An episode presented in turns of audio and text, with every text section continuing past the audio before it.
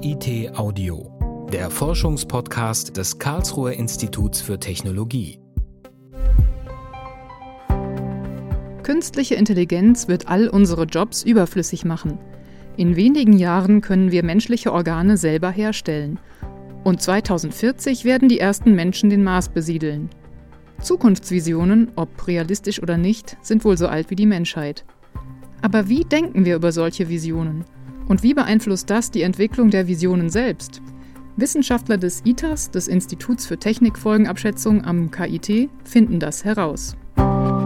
KIT Audio. Forschung hören.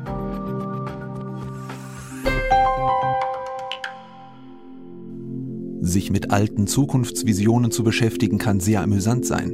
Der Futurologe Herman Kahn zum Beispiel prophezeite in den 1970ern die Kolonisierung des Weltalls, den Anstieg der Lebenserwartung auf bis zu 150 Jahre und die Möglichkeit, die eigenen Träume zu programmieren. Das alles sollte bis zum Jahr 2000 verwirklicht sein. Was in der Rückschau eher lächerlich wirkt, schien damals absolut möglich. Spannend sind solche Gedanken auch heute noch, findet Andreas Lösch vom KIT-Institut für Technikfolgenabschätzung. Es wurde klar, diese Visionen die sind nicht wie Szenarien, die orientieren eigentlich auch nicht, wo könnte es hingehen, sondern die sind eigentlich eher irritierend. Also da entstehen dann Diskussionen es entstehen vielleicht auch Kontroversen, Debatten und so weiter. Löschs Forschungsfeld, das Vision Assessment, entwickelte sich vor allem in den frühen 2000er Jahren. Damals versprach ein völlig neuer Forschungszweig schier Unglaubliches, die Nanotechnologie. Mit unvorstellbar kleinen Partikeln sollten Stoffe ungeahnte Eigenschaften entwickeln können.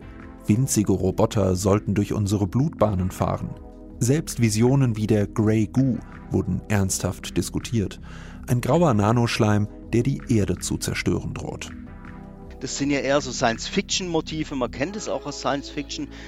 Und da fragte man sich, weil jetzt diese Visionen auch verstärkt gerade in forschungspolitischen Debatten aufgetaucht sind, was man mit denen eigentlich machen soll. Was haben die eigentlich für eine Bedeutung für die Technikfolgenabschätzung, wenn man herausfinden will, wie sich eine Technologie entwickelt, in was für eine Richtung die gehen könnte, was für Folgen die haben könnte und so weiter. Die extremsten Nanotechnologie-Visionen gingen davon aus, dass der Mensch sich irgendwann selbst abschaffen könnte. So überzogen das klingt. Solche Visionen setzen eine Debatte in Gang, bei der es weniger darum geht, wie realistisch einzelne Szenarien sind, sondern darum, was eigentlich wünschenswert ist und was nicht. Denn wie die Gesellschaft, die Politik, die Wirtschaft und auch die Wissenschaft über Zukunftsvisionen denken, entscheidet wesentlich darüber, welche Ausprägungen diese erhalten.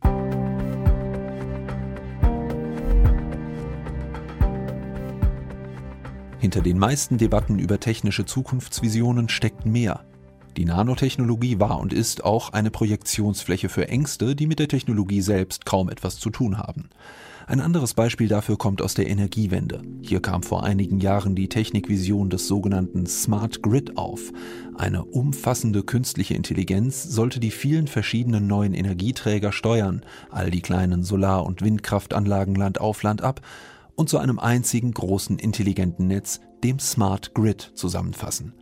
Die Analyse der Wissenschaftler am ITAS ergab, dass dieser Vision nicht nur die Vorstellung eines technischen Netzes zugrunde lag, sondern auch diejenige eines sozialen, sagt Andreas Lösch. Und hier zeigt es sich, dass eigentlich gar nicht Technik im Vordergrund steht, sondern dass eigentlich die Energiewende eine völlige neue Kooperation zwischen neuen Akteursgruppen aus der Gesellschaft erforderlich machen, sodass diese Transformation eigentlich vor allem eine soziale Transformation ist das Zusammenspiel der unterschiedlichen Akteure ähm, umgestaltet werden muss, aber in einer Form, die eben nicht mehr in Anführungsstrichen zentralistisch koordiniert werden kann, sondern die eigentlich eine permanent lernfähiges, flexibles Abstimmen erforderlich macht. Die Wissenschaftler am ITAS untersuchen seit Jahren Technikvisionen, unter anderem in den Bereichen Nanotechnologie, Bioökonomie, der Ernährungs- und der Energiewende. Ihre Methode ist das Vision Assessment. Im Zentrum steht dabei klassische Sozialforschung. Die Forscher führen Interviews mit Experten und analysieren populäre Medien und Fachzeitschriften, um sogenannte Key Narratives herauszuarbeiten. Schlüsselnarrative, also Erzählmuster, die immer wieder auftauchen. Und anhand solcher Schlüsselnarrative kann man natürlich dann die Texte auch clustern und bearbeitet dann quasi so zentrale Bilder heraus, die man dann aber wieder in Interaktion, also mit Interviewpartnern oder auch Fokusgruppen mit Stakeholdern, auch wieder einsetzt, um herauszufinden, haben denn diese Schlüsselnarrative, die wir vielleicht in den Medien oder sonst wo gefunden haben, überhaupt eine Relevanz für das Tun der Wissenschaftler? Aktuell untersucht das ITAS im Rahmen einer Vision Assessment Studie Zukunftsvisionen des 3D-Drucks. Mit dabei ist auch Christoph Schneider, der im Rahmen seiner Doktorarbeit vor einigen Jahren das Fab Lab in Karlsruhe mitgegründet hat. Eine offene Werkstatt, in der jeder drucken kann. Selbst entworfene Modelle, spezielle Ersatzteile oder etwas ganz anderes. Die Fab Labs verbinden mit dem 3D-Druck auch mehr Demokratisierung. Es geht um nicht weniger als eine neue industrielle Revolution mit viel lokaleren Produktionsprozessen und mehr gesellschaftlicher Teilhabe, erzählt Schneider.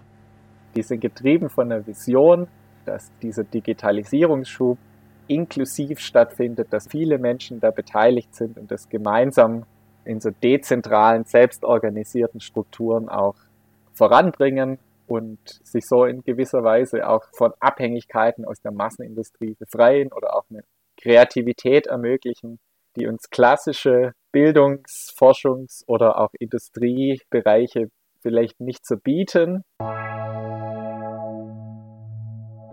Am KIT und der Uni Heidelberg kooperieren derzeit mehr als 100 Wissenschaftlerinnen und Wissenschaftler im Exzellenzcluster 3D Matter Made to Order.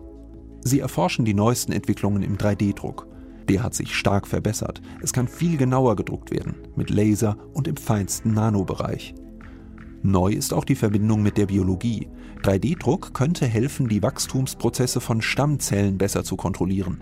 Vielleicht ist es irgendwann sogar möglich, lebensfähige menschliche Organe zu drucken.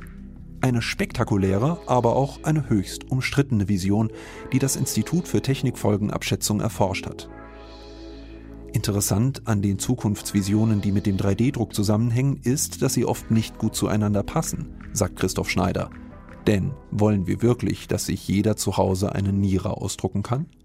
Dass es aber vielleicht auch ein Bereich ist, der mit diesem Maker-Ansatz im Sinne, jeder kann da mitmachen und das ist alles Open Source vernetzt, vielleicht gar nicht so gut funktioniert, weil es zu klare ethische Schwierigkeiten gibt oder weil auch das Wissen und die Fähigkeiten oder die Kosten für sowas viel zu hoch sind, als dass man da sagen könnte, das ist was, da hat jeder Zugang. Und so ein bisschen das einzusortieren ist uns eben ganz wichtig. Die Wissenschaftler am ITAS haben hunderte von Publikationen zum 3D-Druck analysiert und dabei zahlreiche Hoffnungen und Befürchtungen gesammelt, die mit dieser Technik verbunden sind.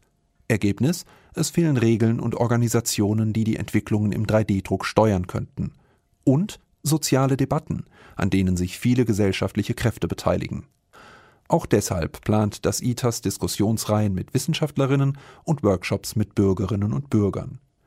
Dabei wollen die Forschenden herausarbeiten, was in den nächsten fünf bis zehn Jahren wünschenswerte Entwicklungen im Bereich 3D-Druck sein könnten. Wir wollen auch im Sinne einer engagierten Technikfolgenabschätzung einen Beitrag liefern, dass diese Zukunftsdebatten verantwortungsvoller ablaufen und dass wir eben das vielleicht auch ein bisschen mitprägen können, dass es doch nicht zu sehr zu Zukunftsvorstellungen kommt, die dann doch mit unserer Gegenwart relativ wenig zu tun haben. Wer Visionen hat, sollte zum Arzt gehen. Das hat der ehemalige Bundeskanzler Helmut Schmidt einmal gesagt. Aber Visionen sind wichtig, denn sie gestalten direkt oder indirekt unsere Zukunft. Umso wichtiger ist es, gut mit ihnen umzugehen. Statt den Visionen blind zu vertrauen oder sie pauschal als Spinnereien abzutun, sollten wir über sie sprechen und damit den Diskurs darüber voranbringen, was Wissenschaft in der Gesellschaft leisten kann und soll. Wir haben so als Gesellschaft die Tendenz, Lösungen für die Zukunft immer an neuen Technologien festzumachen. Allerdings sagen wir halt, wir leben in einer Gesellschaft, die diese Technologie nutzt und die diese auch gestalten kann. Und ein Ziel von uns ist eigentlich weg von technischen Visionen hin zu soziotechnischen Visionen, die eben das verbinden, das sowohl den technischen Wandel als auch den gesellschaftlichen Wandel zusammen vorstellbar machen und so auch diskutierbar machen. Und die Hoffnung ist dann, dass so eine Öffnung der Vorstellungswelten uns auch hilft, andere Gestaltungsoptionen zu denken und dann auch wahrzunehmen. KIT Audio Forschung hören. Eine Produktion des Karlsruher Instituts für Technologie 2021. Redaktion Abteilung Gesamtkommunikation des KIT. Titelmusik Arthur Tadevosian. Weitere Informationen finden Sie unter www.kit.edu/audio.